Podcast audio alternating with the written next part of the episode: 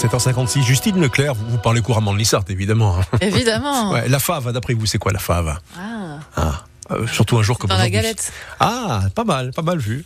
On va vérifier tout ça ce week-end. C'est l'épiphanie, effectivement. On va tirer les rois, surtout manger la galette. Qui aura la fève?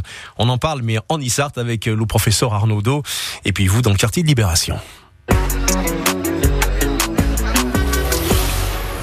La fava, la fête. La fève de, de le fruit. La fève? Une fève de café? Et sinon, ça peut être la fève de la galette. La fava era facile encara un mot d'origine latina, des latins qui, durant euh, les calendes d'hiver, offraient des gâteaux à leurs esclaves et celui qui tirait la fève devenait le roi le temps d'une journée. C'est cette tradition qui est sans doute à l'origine de nos gâteaux des rois modernes. Ma fille, Ernissart et la fave a une autre signification. Elle désigne un attribut sexuel masculin dont la décence va m'interdire de parler avec vous. Allora, Anissa, la fave si mangia piccina piccina et c'est pour ça que l'on parlera de févette.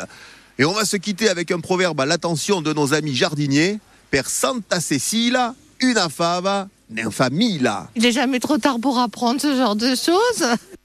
Effectivement. Patrice Arnaud, le magistre d'Enissart, de retour demain à 7h55 sur France Bleu Azur. Ah, juste une petite info, mais une belle info. Lambert Wilson va s'installer tout à l'heure sur France Bleu Azur pour nous présenter le film 5 hectares, réalisé par euh, Émilie Deleuze, qui raconte l'histoire d'un brillant chercheur qui décide un jour de tout plaquer pour devenir agriculteur. Le comédien nous parlera aussi de, de son attachement à, à la Côte d'Azur. Rendez-vous à 9h15 dans le quart d'heure de célébrité.